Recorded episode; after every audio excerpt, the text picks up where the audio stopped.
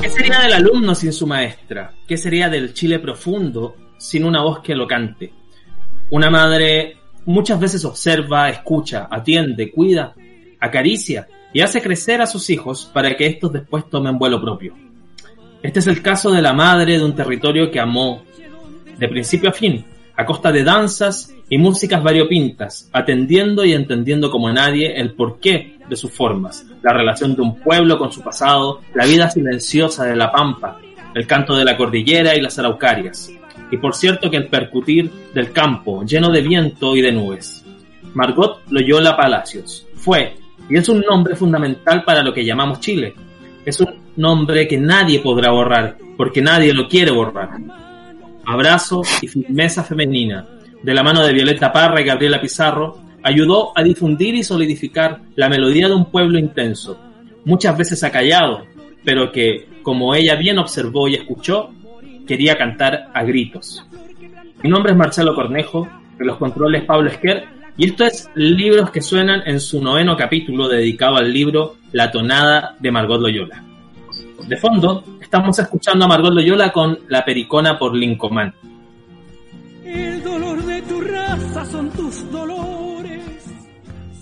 Para conversar en detalle de la vida y obra de la maestra, estamos con dos de las coautoras de este trabajo.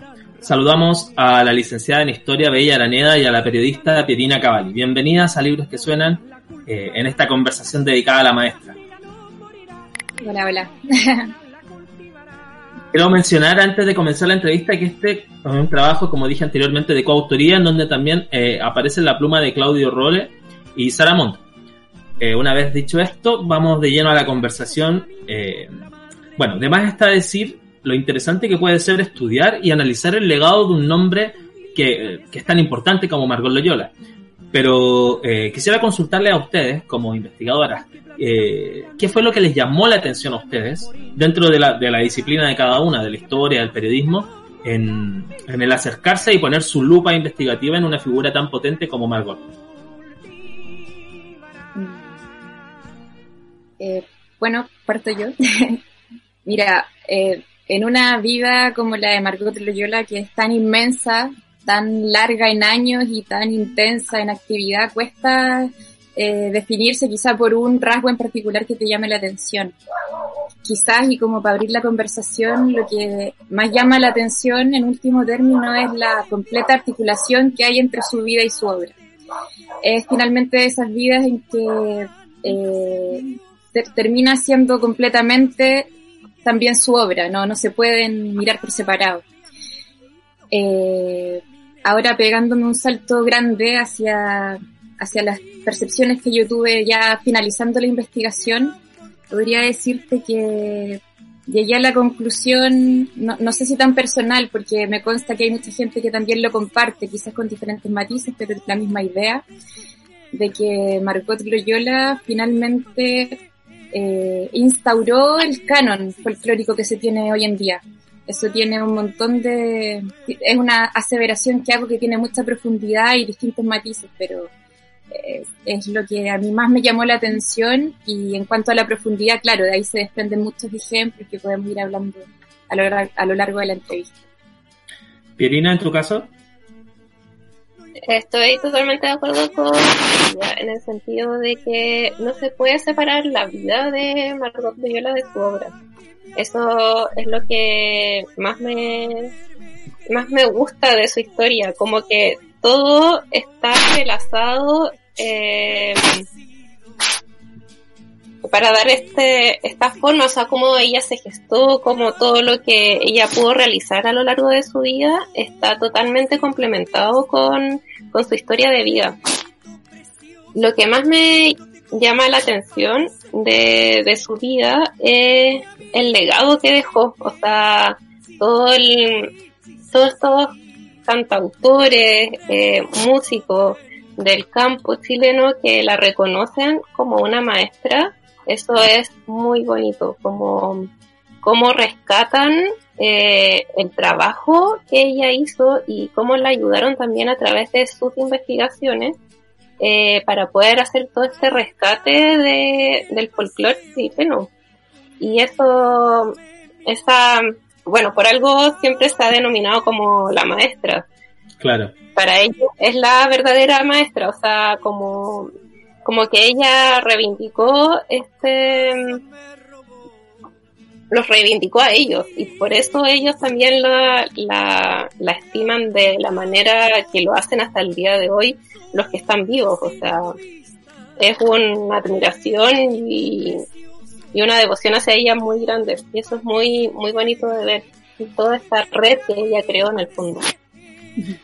Es inevitable no, no mirar hacia el pasado para ver la construcción del, del, legado de Margot Loyola. El Chile en el que creció Margot, por ejemplo, fue muy, pero muy distinto al que conocemos ahora. O al menos eh, los rasgos de desigualdad en todos los aspectos, considero, bueno, es un hecho, que eran muchísimo más visibles que, que los que tenemos en el 2020. Eh, quisiera saber cómo se va configurando la personalidad de esta mujer en un país que es profundamente machista, eh, mucho más lo era antes. Encontramos a una persona, a una mujer muy empoderada, que hasta el día de hoy sigue, sigue siendo inquietante e interesante en todos los aspectos, no solamente en, el campo de, del folclore.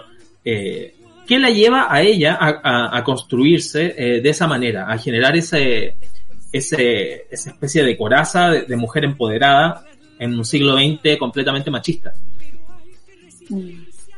Eh, sí, sí, bueno, esa pregunta es bien interesante porque en Margot Loyola eh, quizás se hace muy evidente esta figura como del genio artístico, ¿no?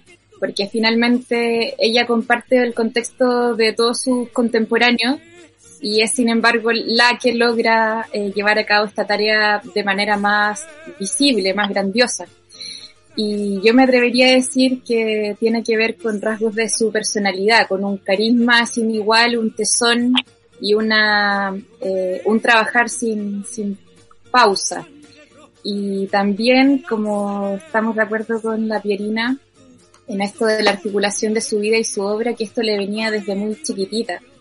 Eh, hay una anécdota muy linda, hay un par de anécdotas en realidad, pero de ella cuando pequeña, niñita, 5, 7 años, no recuerdo exactamente, de haber ido al circo con su padre y haber quedado absolutamente maravillada con una mujer trapecista que, que se vestía de mariposa.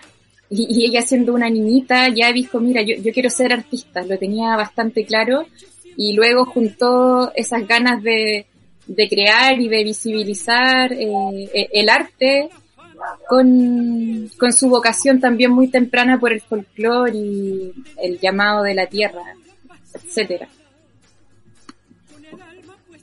Tengo una, una consulta. Eh, me imagino que ustedes tuvieron que eh, revisar eh, a grandes a grandes rasgos y, y en detalle la biografía de, de, esta folclorista. quisiera saber cuáles fueron las principales influencias y motivaciones que tuvo Margot Loyola para para iniciarse en el camino de la investigación musical tradicional. ¿Hubo algún maestro que la guió a ella o, o, o sencillamente primó el instinto y fue una necesidad eh, vocacional de ella, casi, como dije anteriormente, instintiva? Eh, Margot a los ocho años empezó a tomar clases de piano y de ahí empezó a, a practicar con distintos instrumentos, con la guitarra, pero desde muy chiquitita estuvo este, esta um, sed de aprender la música. O sea, estuvo siempre rodeada de música, dices tú, Pirina. Sí. Perfecto. Y, y además era muy pequeña ya, cuando, o sea, más adolescente cuando se, se juntó con su hermana Estela para hacer el dúo de las hermanas Loyola. Como que dentro de su familia las envolvía esta, este amor por la música. Sí, claro, venido de su, de su madre también, eh, que era cantora, tocaba guitarra, tocaba piano, entonces de pequeña siempre estuvo muy vinculada a, a la música en general.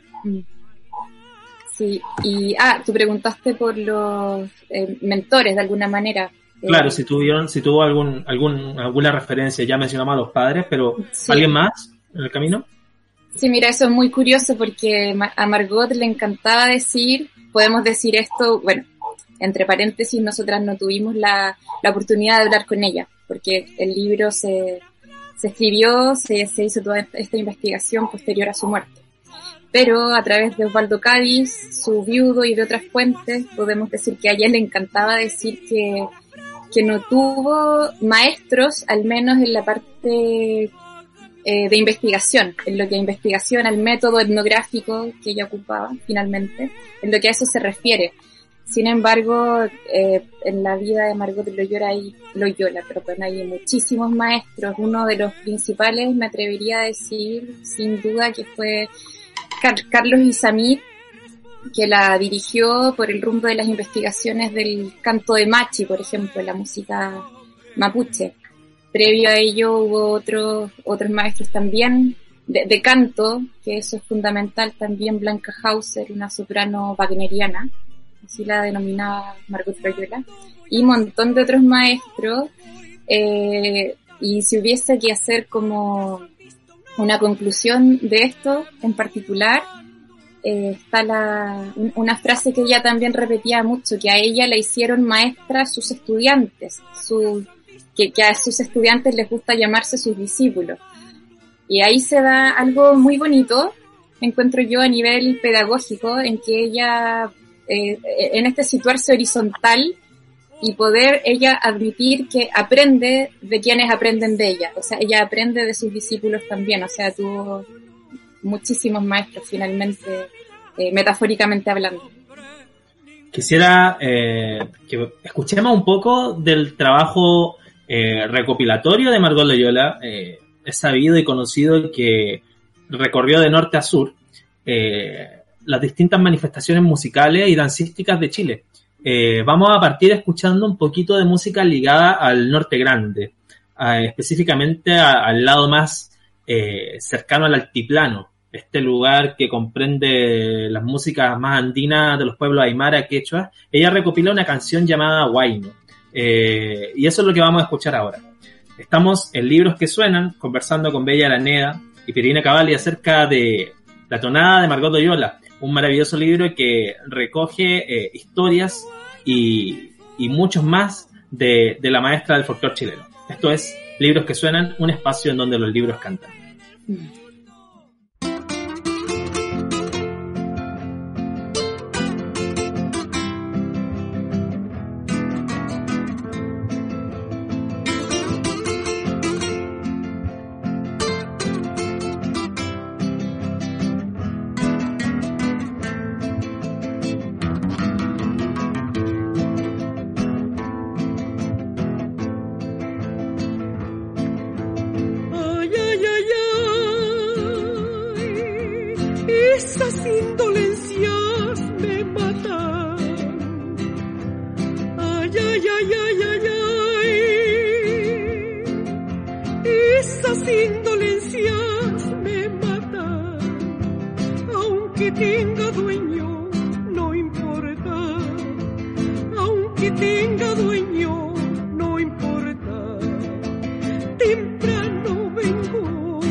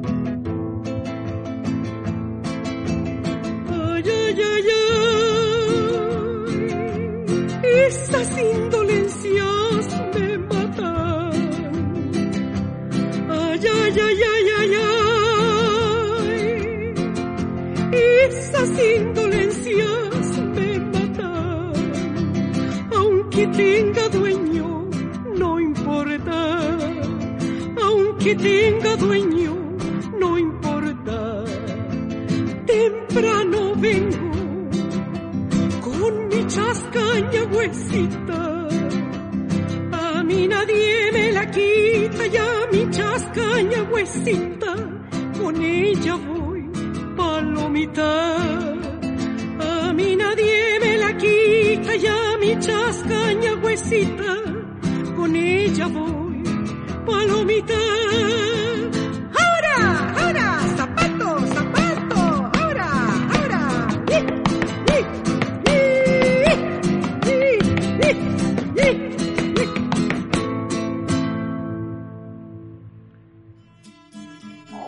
Estamos en libros que suenan conversando junto a Bella, Araneda y Pirine Cavalli en torno a, a la vida y obra de la maestra Margot Loyola. Eh, en, este capítulo también eh, respetando lo que es la distancia social en estos tiempos de pandemia. Eh, muchachas, dentro de, las diversas betas que pos- poseía Margot Loyola, ya han mencionado eh, su importante rol como maestra, como profesora. Quisiera saber en qué momento y bajo qué circunstancias Margot Loyola se transforma en maestra, bueno, para un número no menor de estudiantes hasta el final de sus días. ¿Cuándo comienza a, a emerger ese legado?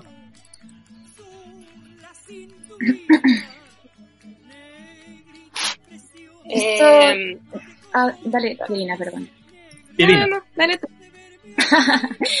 Yo iba a comentar que, que tiene que ver con las escuelas de temporada de la Universidad de Chile, eh, que básicamente era el brazo de extensión de la universidad en que se hacían es- es- escuelas, en este caso con Margot Loyola, eh, a cargo de cátedras de folclore a lo largo de todo Chile durante el verano. eh, las- por lo general duraban un mes, habían ocasiones en que duraba menos, pero solía ser un mes y era un trabajo intensivo, jornadas completas y eh, de tanta importancia fueron estas escuelas de temporada que desde allí se empezaron a generar los primeros grupos folclóricos de Chile o también llamados de proyección folclórica, que es un término un poco más, más preciso.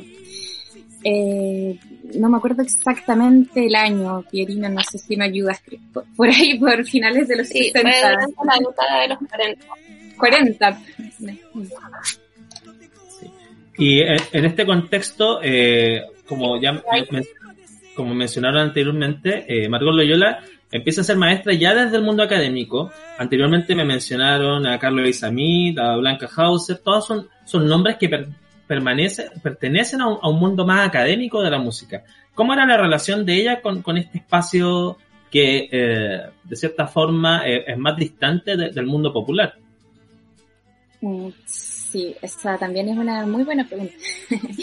sí, mira, eh, Margot Loyola siempre decía eh, haber tenido siempre un pie en la academia, la universidad propiamente tal, y otro pie en lo que ella denominaba la academia del campo. Para ella básicamente eran dos fuentes de conocimiento a la par. Eh, y probablemente si hubiera tenido que elegir una, de hecho se puede, se deja entrever entre montones de, de, de- frases y se, deja entrever en su discurso que si hubiese tenido que elegir una eh, como fuente primordial de conocimiento habría sido sí o sí el campo. Eh, respecto de eso, Claudio Rolle tiene, la califica con un concepto que a mí me parece muy, muy preciso y decidor, eh, al decir que Margot Loyola era finalmente una figura anfibia. y eso no solo se ve en, en este, en este ámbito de lo académico, su condición de maestra, sino que en una infinidad de aspectos en su obra y vida en general. Pirina, ¿tú compartes esa apreciación de, de esta mujer anfibia que, que es capaz de mimetizarse en, en distintos espacios? Sí, totalmente. Y totalmente de acuerdo con, con Bella de que sí, o sea, ella si que hubiera tenido que elegir entre los dos mundos, se hubiera quedado definitivamente con, con el mundo rural. Lo que sí es bueno mencionar de que eh, ella llegó a la Universidad de Chile eh, gracias al contacto del rector de esa época, que era Juvenal Hernández. Eh, ella, él ayudó a que a Margot a debutar como docente de estas escuelas de temporada que, que ella mencionaba. Y, y ahí partió ella sin tener un, un título universitario ni nada, como una maestra dentro de la universidad y lograr el prestigio que durante los años nos obtuvo gracias a sus investigaciones. Es interesante lo que mencionas porque... Eh, sí. Sí, Bella. Sí, eh, iba a añadir que Margot Loyola alcanzó a estudiar uno o dos años en la escuela normalista y se retiró por su convencimiento de que quería dedicarse de lleno al folclore. Y cuando Juvenal Hernández le hace el ofrecimiento de, de, participar en las escuelas de temporada, que fue específicamente para que ella enseñara cueca, de, de allí esto se diversificó, eh, Margot Loyola tenía mucho miedo y decía, pero es que yo no sé cómo enseñarla, yo solo sé bailarla. Entonces ahí eh, le, le, enseñaron cómo expresar esto pedagógicamente y finalmente se le dio muy natural porque por supuesto tenía el conocimiento. Pero es muy graciosa esa disrupción o aparente contradicción que hay entre un saber más innato ligado a lo vernáculo, a la tradición oral y un saber académico. Y en, en Margot se ve de manera magistral esa conjunción. Yo quería mencionar que, bueno, complementando lo que dicen ustedes, el hecho de que la academia le diera un espacio a Margot Loyola, eh, quien provenía de, de, de, un mundo no académico, eh, resulta valioso. Bueno, y, y también eh, perdura en el tiempo mencionar que ella fue la primera premio nacional de, música que no provenía de, del campo docto o académico. Ella, ella se defendía con la cultura popular. Sí, fue la primera mujer en ganar el Premio Nacional de Música y lo que es más relevante, como decías tú, la primera vez que el Premio Nacional de Música se le da a algún intérprete del ámbito folclórico. Uh. Quisiera avanzar en la conversación y tocar un, una relación en la historia de, de Margot Loyola que, que, no sé si es determinante, pero al menos sí es muy importante y es, y es atractiva también para la comunidad de investigadores y también de aficionados a la música. La relación que tiene Margot Loyola con Violeta Parra. Públicamente se sabía que eran amigas, se mencionaban como comadres, aunque en privado también existía una relación eh, que me da la impresión que era una especie de protectora de parte de Margot Loyola hacia Violeta Parra. Eh, Loyola eh, resultaba un, eh, potenciaba un estímulo constante, al menos en la, en la, primera etapa de la folclorista. No sé si están de acuerdo con eso y, y qué pudieron constatar eh, en esta investigación de la relación de Margot Loyola con Violeta Parra. Eh, sí, bueno, ahí hay también como caminos de ida y vuelta. Eh, se, podría afirmar que fue Margot Loyola quien hizo masivamente conocida a Violeta Parra. Eh, el año 1953, lo acabo de confirmar, Margot Loyola llevó a Violeta Parra a la revista Ecran, a los estudios de la revista Ecran, y la recomendó con mucho ímpetu como una gran folclorista y una mujer a la cual había que poner atención. Y es muy cu curioso, por eso digo estos caminos de ida y vuelta, que fuera también Nicanor Parra quien le dijera a su hermana Violeta que si ella incursionaba en el ámbito del folclore se iba a encontrar con este monumento de mujer que era Margot Loyola, que ya estaba instalada en ese espacio. Y bueno, efectivamente eran comadres, es un, un hecho. Eh, de, no, no, es simplemente un trato de, de, buena onda, de amistad, sino que Margot Loyola era, fue madrina de, de, una de la hija menor de Violeta Parra. Pirina, ¿tú tienes algo más que acotar con, con respecto a esta relación? Sí, que um, ella, eh, bueno, Margot, eh, le escribió, le pasó a partitura muchas de las canciones que Violeta hacía. Era como, Violeta era la creadora siempre y, y Margot era la que le ponía la parte más, más técnica a, a toda su composición. Ella le ayudaba a pasar a papel, eh, a música, todas sus, sus creaciones. Entonces jugó un papel muy importante dentro de, de la obra de, Violeta Parra. Además, ellas estuvieron juntas en Francia cuando, cuando Violeta vivió allá. Margot fue para allá a verla en uno de sus viajes y estuvieron tocando juntas en algunos escenarios allá. Sí. Dentro, dentro del, del, del gran acervo eh, de trabajo llevado a cabo por, por, por Margot Loyola, eh, encontramos recopilaciones, como decía anteriormente, prácticamente de, de, todo el territorio chileno. Norte Grande, Altiplano, Pampa, Norte Chico, la costa, los valles, la zona central, el sur y, y también el sur austral. Y dentro de las tantas músicas, eh, hay una que en, en, lo personal me llama mucho la atención y es eh, aquella en la, que, en la que se sumergió, en la relación que ella tuvo con el mundo mapuche. Eh, no sé si tienen algo para contarnos al respecto con la relación de, de Margot Loyola y la, y la música y, el, y, y la cultura mapuche. Eh, sí, por supuesto. Cuando al principio de, de, esta conversación te comenté que Margot Loyola eh, participó directamente y de manera preponderante en todo lo que fue, por un lado, la constitución y finalmente la consolidación de un canon de lo folclórico en Chile, tiene que ver con eso, eh, la inclusión de la música mapuche en específico eh, vino a diversificar y descentralizar lo que hasta el momento se tenía entendido como folclore nacional que aquí también hay que tener eh, mucho ojo y cuidado eh, con las palabras, porque, bueno, que es la nación finalmente. Eh, una tradición inventada, etcétera, hay muchas consideraciones políticas entre medio. Y al Margot, Margot Loyola, al incluir la música mapuche y posteriormente de Isla de Pascua y de otros lugares, incluso tenía incursiones en el ámbito de la música yaganca, huéscar, eh, del sur-sur de Chile, lo que hizo, este quizás el, el, núcleo, para mí es lo más importante de todo, fue diversificar este canon que para una geografía, una loca geografía como la de Chile, eh, podemos entender que, que, es muy difícil de uniformizar.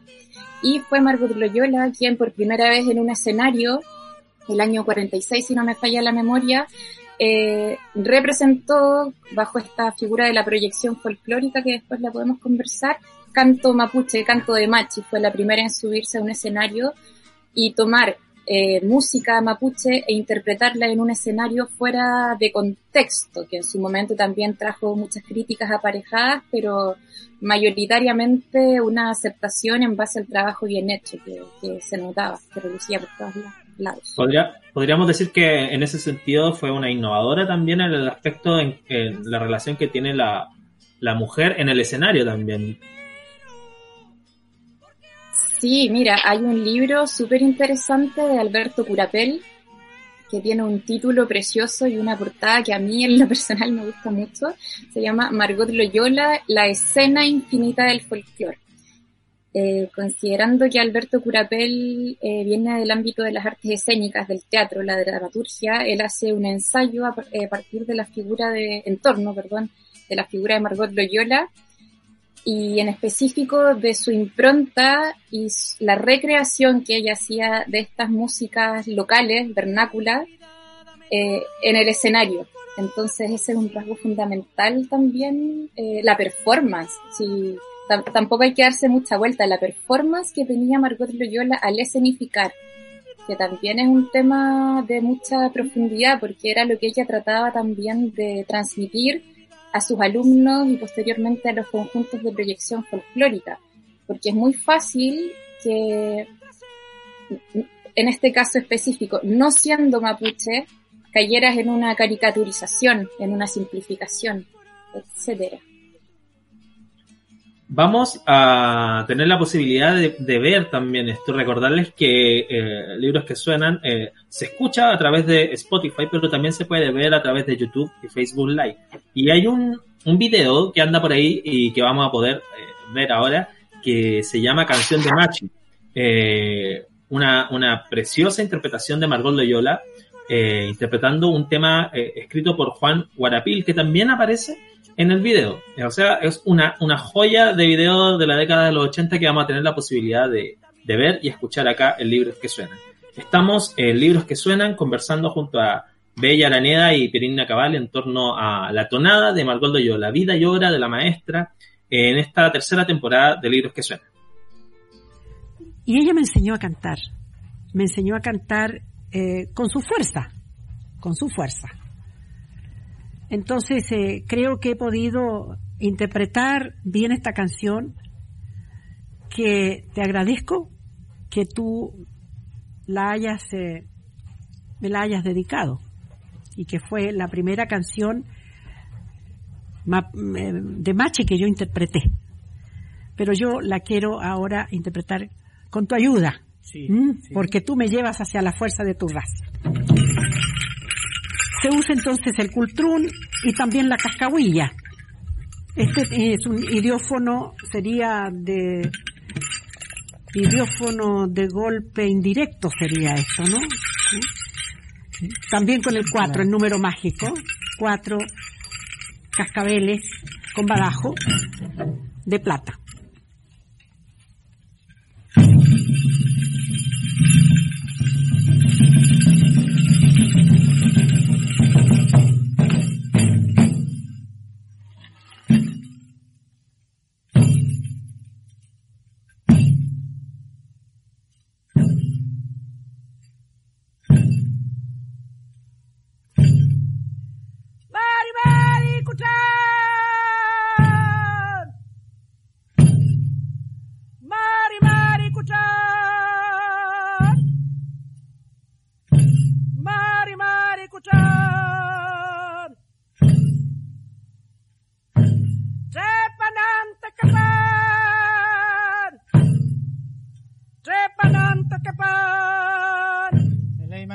machita inche, machita inche, machita inche.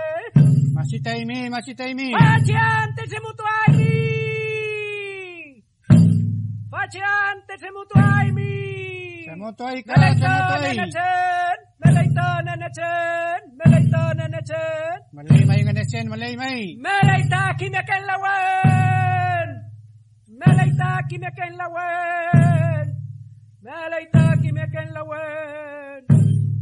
Machitainche, machitainche, machitainche. Machitaimi mai, machitaimi.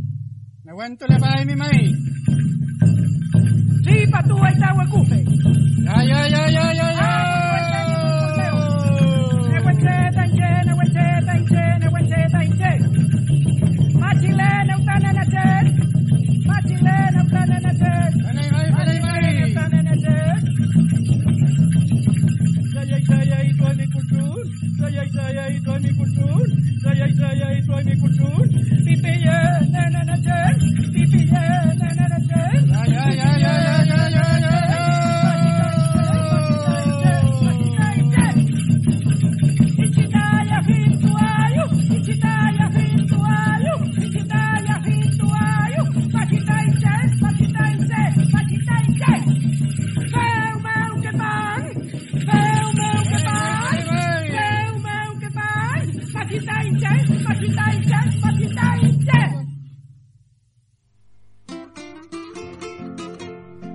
Estamos en Libros que Suenan conversando acerca de la vida y obra de la maestra Margot Loyola junto a Pierina Cavalli y Bella Araneda. Eh, dentro del avance de la conversación que ya llevamos, vamos un poquito más de, la mitad ya de, la entrevista. Quisiera consultarles si pudieron desglosar el método de trabajo realizado por Margot Loyola para, para, para estudiar el, método etnográfico. ¿Ella tenía algún algún método eh, o, o- o se regía bajo un aspecto más intuitivo? Eh, Pierina o Bella. Es súper interesante un, un relato que hace Margot sobre andar con una grabadora en sus entrevistas eh, durante el campo. Entonces uno se puede imaginar, porque ella la describía como una grabadora inmensa, no sé cuántos kilos pesaba, 25. enorme. Entonces, no, mientras yo leía eso, decía como, pero cómo, o sea, me lo imaginaba entre el barro, los caminos de tierra, como llegando hasta los rincones más impensados, como con una grabadora de ese porte para poder plasmar todo lo que, y recordar después todo lo que ella iba investigando y sabiendo y en las entrevistas que les hacía a los, a los cantores. Hay una, un, un aspecto que tiene que ver mucho con, con la empatía, con saber llegar también a, a- a la otra persona. Me imagino que en ese sentido Margot Loyola era una, una virtuosa a la hora de, de- de poder hacer ese enlace.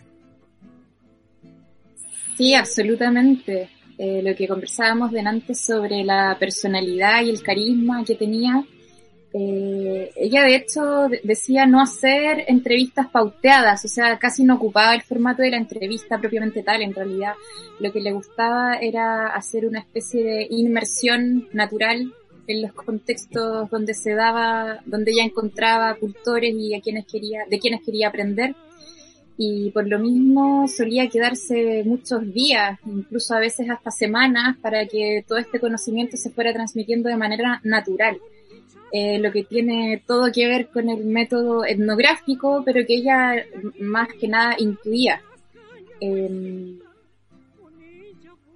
sí, eh, si, si hubiese que calificar un método, sería un método cercano a la antropología, pero como te digo, desde la intuición y que posteriormente fueron eh, fortaleciendo con Osvaldo Cádiz, quien nos hablaba del método Loyola Cádiz.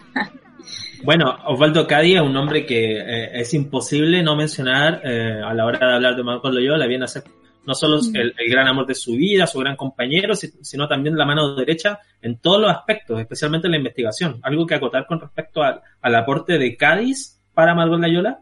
Sí, mira, Sí. antes, antes de pasar a eso, eh, y porque me parece súper importante esto del método, que finalmente es lo que le posibilitó tener una obra tan eh, tremenda, eh, cualitativa y cuantitativamente en publicaciones y en, discografía, etcétera, eh, tiene que ver con que de- dentro de este método que podemos asimilar a lo etnológico, Margot Loyola eh, hacía lo que se hace desde el estructuralismo, desde Levi Strauss, Levi Strauss, perdón, o como se diga, antropológicamente hablando, de devolver el conocimiento a las comunidades desde donde ella lo adquiría.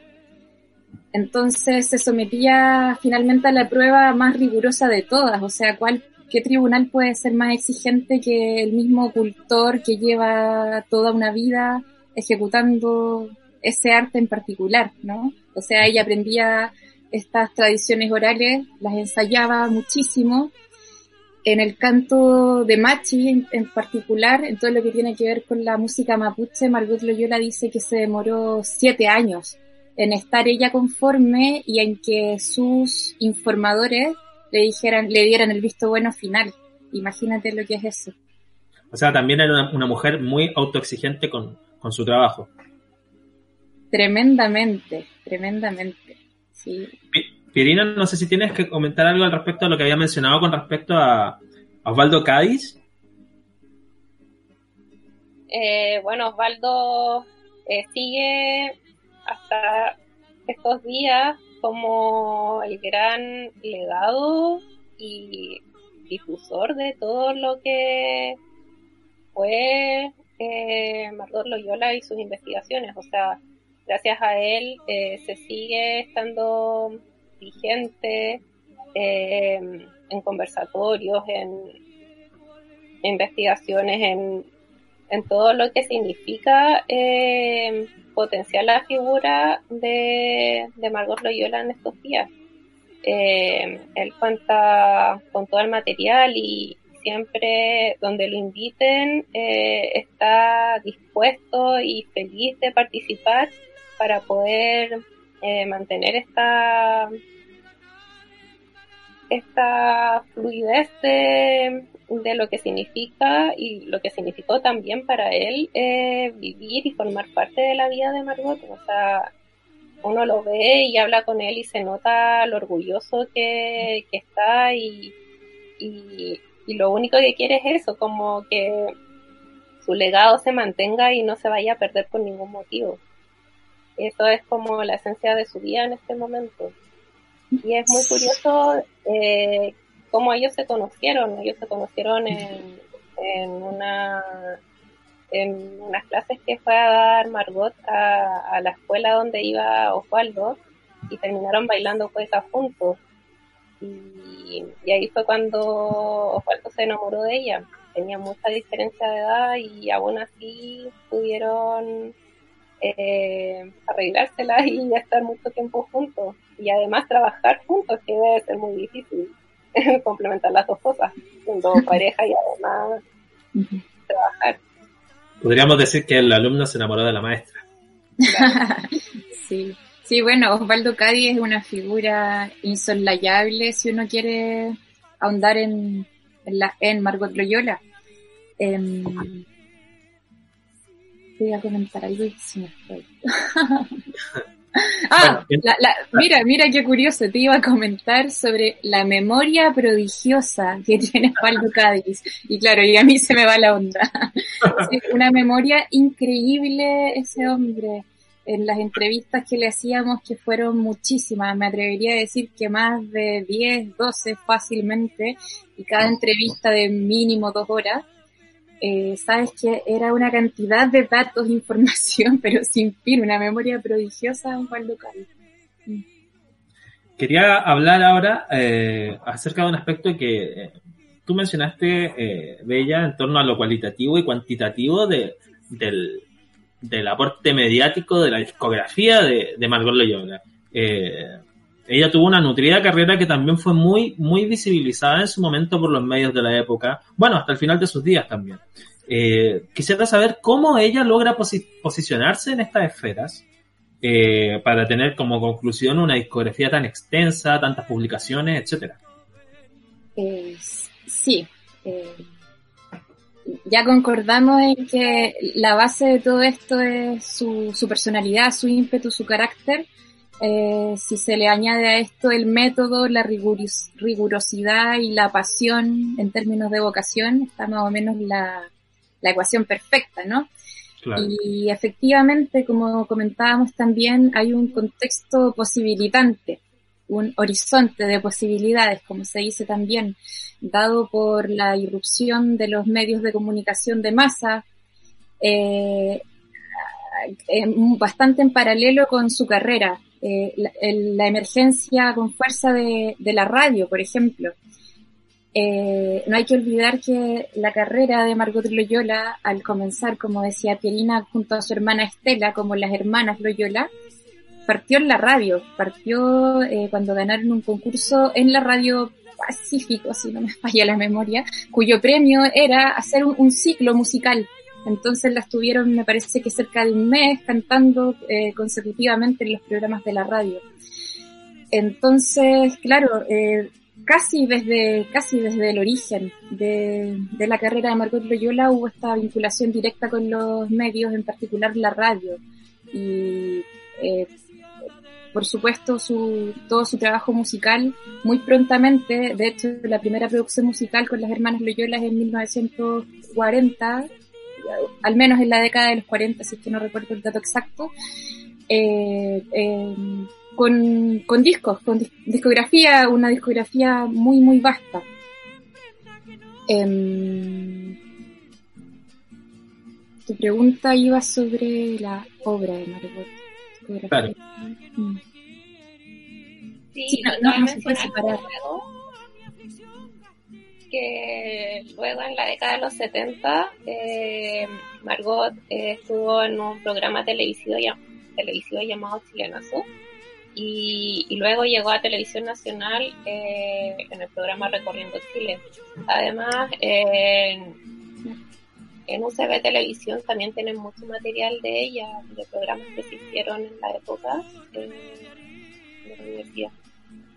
Claro, a nivel en televisión también, en cine, eh, hay el primer cortometraje que hizo Jodorowsky, por ejemplo, en ese cortometraje aparece Margot Loyola y una carrera internacional también eh, que, que, hoy en día podría, si no tuviéramos los antecedentes, nos asombraría mucho del impacto que tuvo con giras por la Unión Soviética, por Europa dos veces.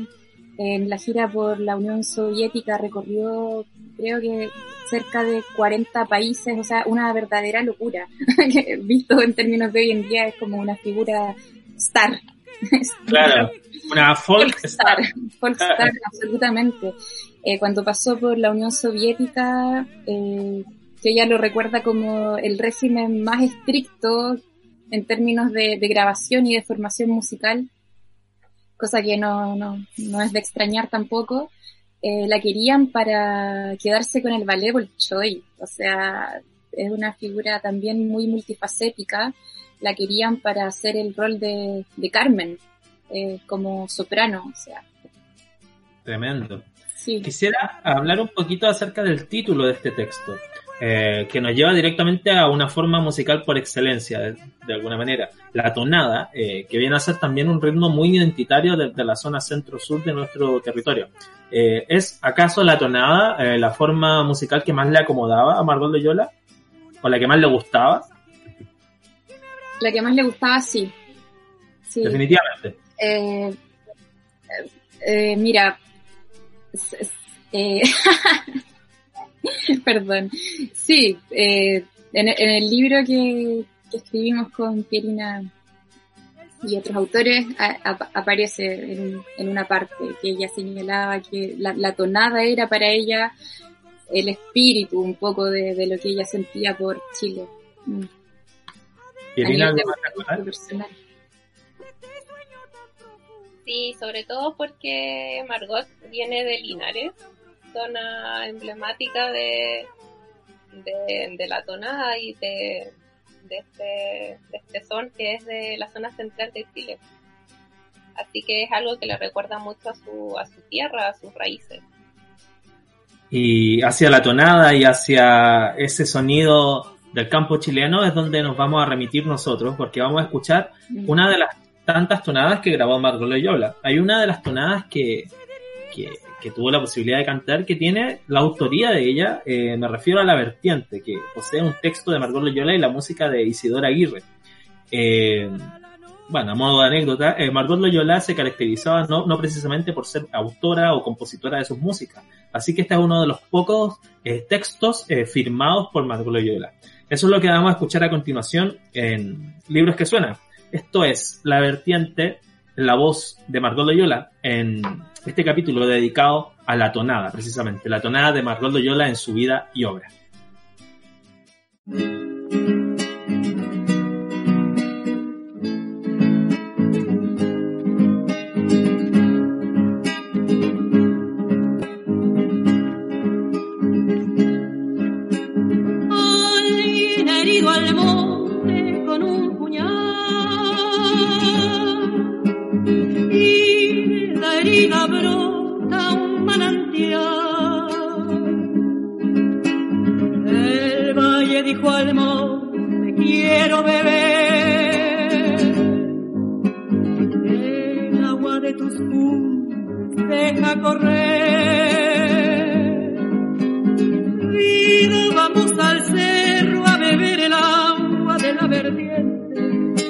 Quisiera yo calmar la sed que me ha dado tu amor ardiente. Ay,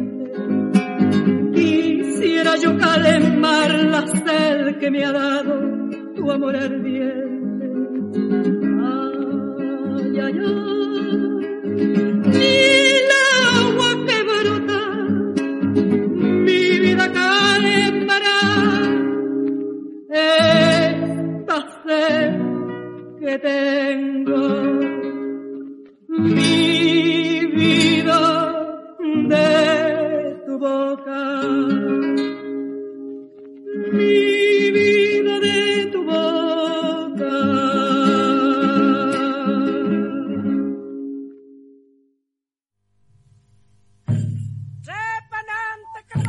Estamos en libros que suenan conversando en torno a la tonada, la vida y obra de Margot Loyola junto a Pirina Cavalli y Bella Araneda.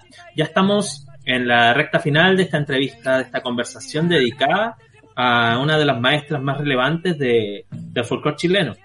Eh, en el trabajo investigativo de Margot Loyola se encuentra eh, de forma directa eh, un potente legado de humildad, de empatía también, pero también se encuentra un fuerte compromiso ético y social con el pueblo que estaba estudiando.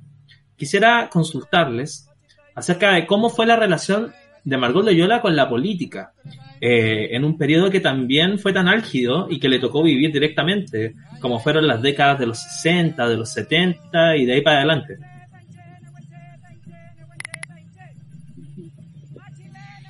Eh, sí, mira, eh, Margot Loyola tuvo un par de vinculaciones eh, directas con la política, dentro de las cuales me parece que la más explícita fue su participación en la campaña de González Videla. Eh, posteriormente a eso, eh, que le dejó un gusto amargo, podría decirse, se desvinculó mayormente de vinculaciones directas político-partidistas, lo que no quiere decir que no haya tenido una sensibilidad política en el amplio sentido de la palabra.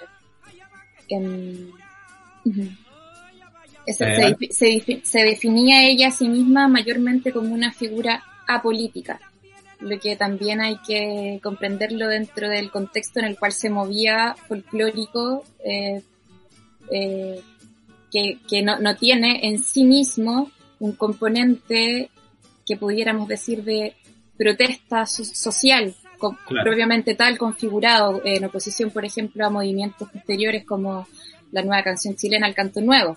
Eh, eh, se hace siempre en el contrapunto entre Violeta Parra y Margot Loyola, que quizás puede parecer un poco tedioso a ratos, pero bueno, vale la pena porque son figuras que se encontraron y tienen muchos puntos en común, que finalmente esa sería la mayor, la mayor diferencia.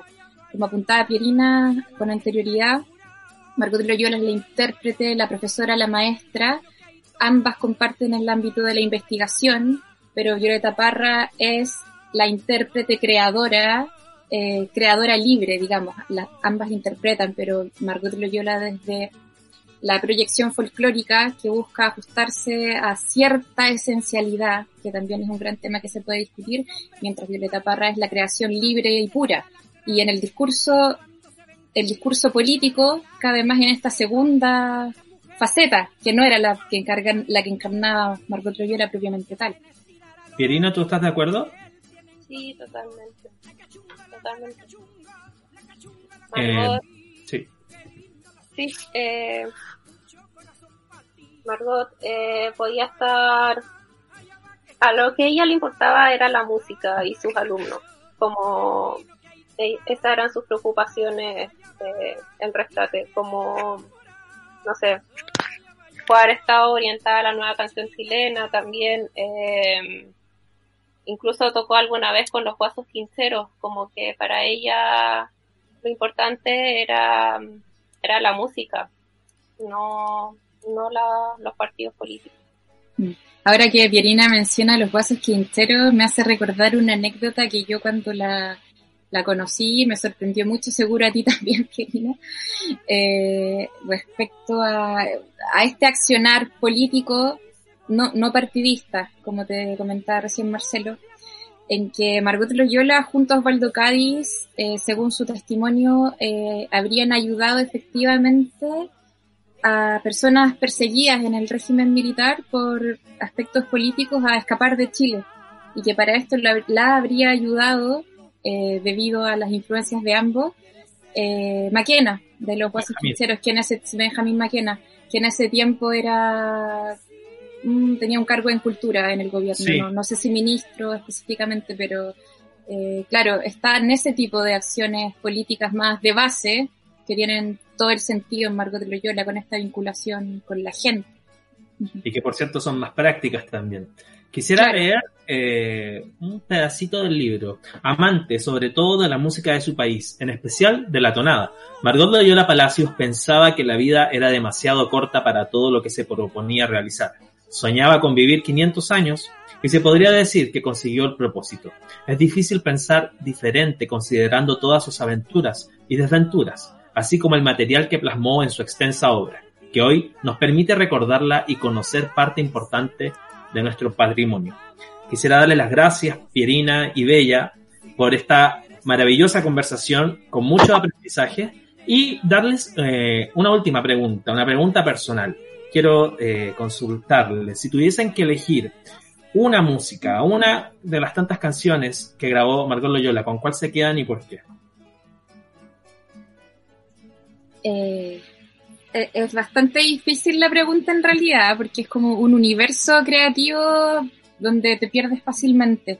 Mira, eh, te iba a decir que más que una canción en particular me quedo con un disco, me gustan mucho canciones del 900, pero si tuviera que elegir una canción sería El dolor del minero, que en base a, en palabras de Margot Loyola, y uno puede verificar más o menos la información, sería una de las primeras canciones de protesta en Chile, antecesora a todo el movimiento de la nueva canción chilena. Pierina, Es muy difícil la pregunta, pero eh, si es que no nos enfocamos en el nombre del libro y la tonada de Margot Loyola, eh, yo elegiría la clavelina. la clavelina. como por el rescate que se le hace a la rural. Buenísimo. Bueno, este ejercicio es para también invitar a nuestros auditores a, a escuchar la discografía eh, de Margot Loyola. Son muchos los discos, es mucha la música en la cual podemos encontrar. Y lo que vamos a escuchar para cerrar esta conversación tiene que ver con una de las músicas, y este es un gustito que me doy yo, una de las músicas que más me gusta de Margot Loyola, a mí, eh, del disco Casa de Canto. Vamos a escuchar una canción llamada Hay que ver, que eh, en el fondo es una zarzuela, o sea, es la herencia directa y la influencia directa que dejó la música española en el territorio chileno. Me despido de ustedes, Bella, Pierina, muchas gracias por estar en este capítulo de Libros que Suenan. Y nosotros nos encontramos la próxima semana ya en esta última, de nada, en esta última vuelta ya de esta tercera temporada, cerrando un ciclo de conversaciones que no ha tenido, eh, o sea, más bien que ha tenido muchas luces y por cierto sorpresas, viviendo un tiempo de pandemias, estando en un contexto de revuelta social, en un Chile que está cambiando, en un mundo que está cambiando. Muchas gracias, chiquillas. y Gracias que a ti. muy bien. Muchas gracias. Chao, chao. Vale. Nosotros nos encontramos la próxima semana en un nuevo capítulo de Libros que Suenan, un espacio en donde los libros cantan.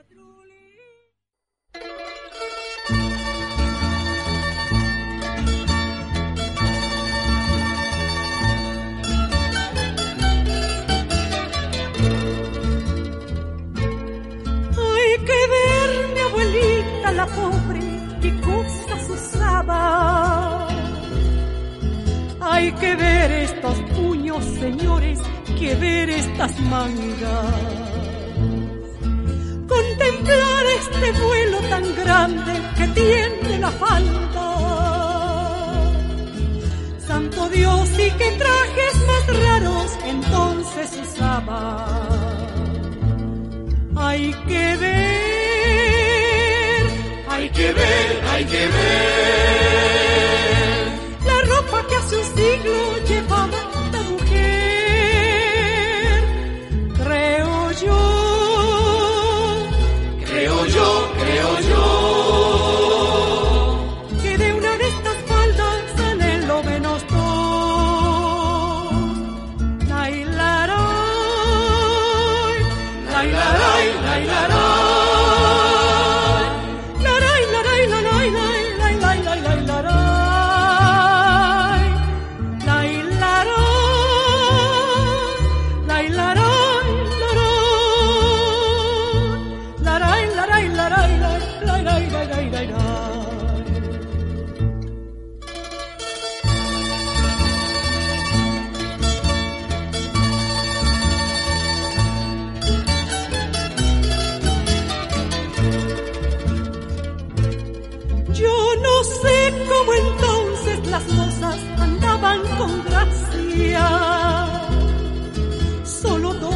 bailasen a un tiempo la plaza llenaba.